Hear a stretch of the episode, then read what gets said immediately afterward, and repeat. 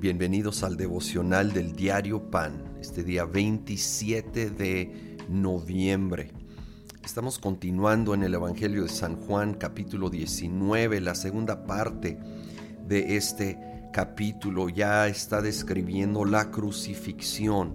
Paso al versículo 25.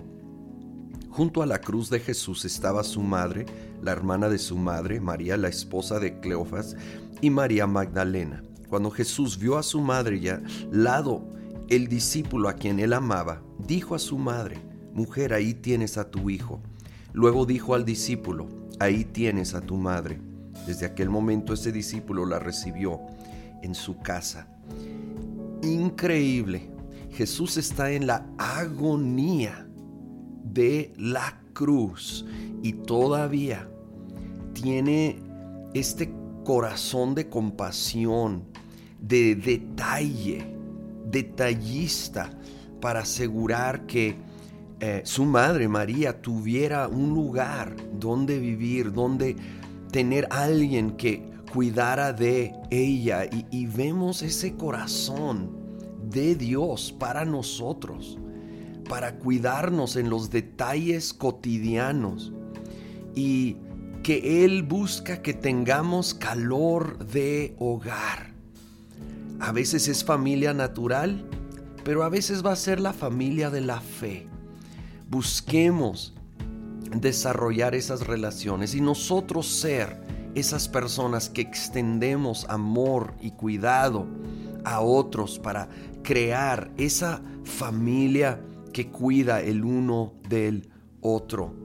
Sigo leyendo versículo 28.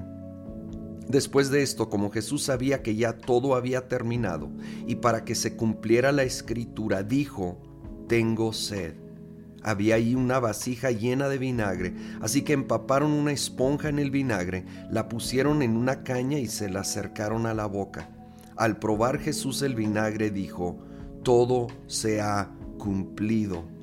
Luego inclinó la cabeza y entregó el Espíritu dice que para que se cumpliese la escritura, Jesús declaró, tengo sed. Sin duda sí tenía sed física natural, quien no en esa situación, pero esto era más que ello.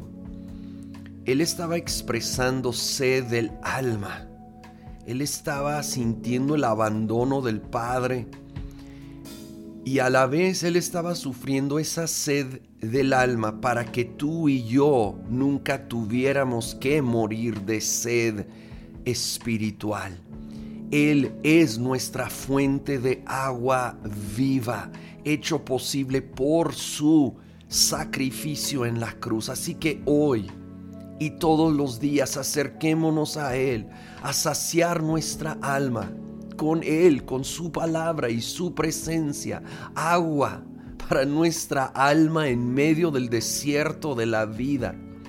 No tenemos que sufrir ese tipo de sed, porque Él lo sufrió por nosotros y ahora provee para nosotros agua viva y dio su vida para saciar nuestras almas aquí en este mundo y para darnos salvación y la plenitud total que la verdad nunca experimentaremos en toda su plenitud aquí en la tierra hasta estar en la plenitud de su presencia delante de Él cuando partimos de esta tierra, de esta vida. Y eso nos debe de dar esperanza en los días más desérticos, más secos, más difíciles.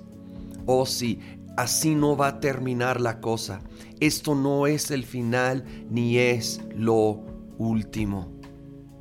Señor, gracias. Gracias por ir a la cruz. Gracias por dar tu vida por nosotros. Señor, gracias por sufrir. Sufrir la agonía de la cruz, del abandono, de la sed del Espíritu, para que ahora nosotros podemos beber del agua viva de tu palabra, de tu presencia Hoy mismo venimos delante de ti a saciarnos en tu presencia. Gracias que cuidas de los detalles cotidianos. Los rendimos a ti, confiando que tú tienes cuidado de nosotros, de cada detalle, de cada día, en el nombre de Cristo Jesús. Amén.